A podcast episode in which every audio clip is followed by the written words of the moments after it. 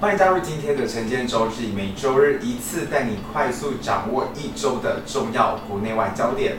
缅甸发生了军事政变，军方上周以国务资政翁三书记违反进出口法，还说他持有六支无线电，也指控总统温敏违反自然灾害管理法，疑似遭到关押。政变其实是由军方拥有的电视台宣布的，主播还引述二零零八年的宪法内容，自称允许军方。宣布全国进入紧急状态，而这次还会维持一年。而且军方迅速控制缅甸的基础措施，暂停大部分的电视广播，取消国内国际航班，主要的城市无法打电话和上网，也引发人民的恐慌，在 ATM 排队去市场囤积食品和民生用品。不过民间反弹声浪高涨，全国七十间的医院发起大罢工。最大的城市仰光也有零星示威。实际上，缅甸军方一直都不满翁山苏姬，也不愿意接受这一次的选举结果。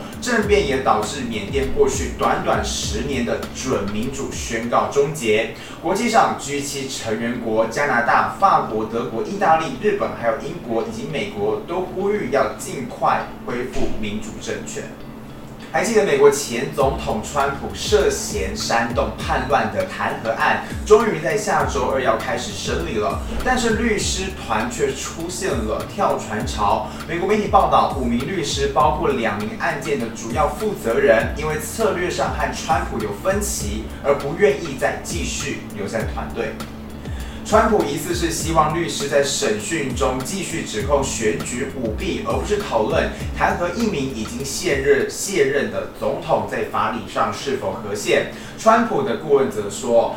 律师的离开是双方共识，也会有新血加入团队。不过这可是川普的最后一搏，毕竟如果真的遭到二度弹劾，可能真的再也选不了美国总统。美国电商龙头亚马逊创办人兼执行长贝佐斯丢出震撼弹，发出公开信表示会在今年的第三季辞去执行长一职，由集团内网络服务系统 AWS 执行长杰西接任。不过这个震撼弹显然没有震撼力非常大，对亚马逊的股价几乎没有影响。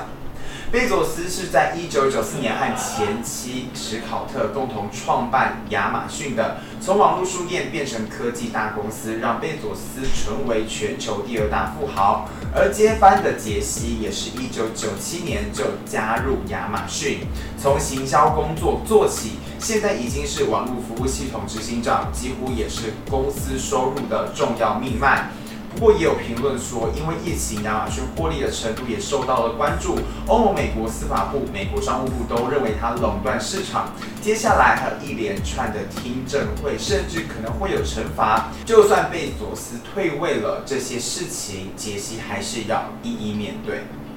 躲得过俄罗斯政府在内裤下的神经毒剂暗杀，却还是躲不过庞大的国家机器。反对派领袖纳瓦尼二号因为违反假释条件，遭到莫斯科法院判决入狱三年半，再度的引发支持者大规模上街来示威，估计一个晚上就有一千三百人被捕。纳瓦尼在支持者的簇拥下抵达法庭，在庭中甚至讽刺普丁是内裤投毒者，直接指控普丁就是幕后黑手，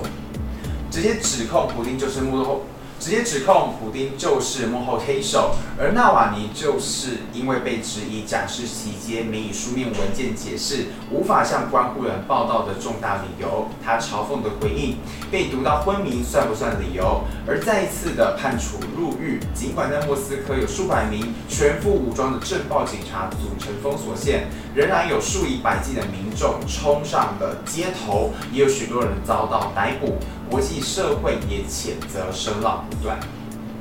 武汉肺炎的疫情持续的冲击全球经济，部分民众的收入减少。然而，在谷物的价格带动下，一月全球粮食的价格延续去年的涨势，已经连续八个月走高，而且来到六年来的高点，进一步加剧通货膨胀。部分国国家可能会面临缺粮危机。根据联合国农粮组织的资料，一月粮价指数攀低来到一一三点三，是二零一四年七月以来的高点。指数追踪的物资包括了谷物、乳制品、肉品等等。那主要的原因就是中国持续大量购买谷物以补足粮食储备。同时间，南美洲的玉米和黄豆主要产区久旱不雨，以及引发供给疑虑，带动全球食品价格写下十年来最高的涨势。那么，分析师指出，尽管粮价还没有达到两千年代后期的粮食危机水准，但这个走势还是令人担忧。贫穷国家的粮食进口恐怕陷入危机。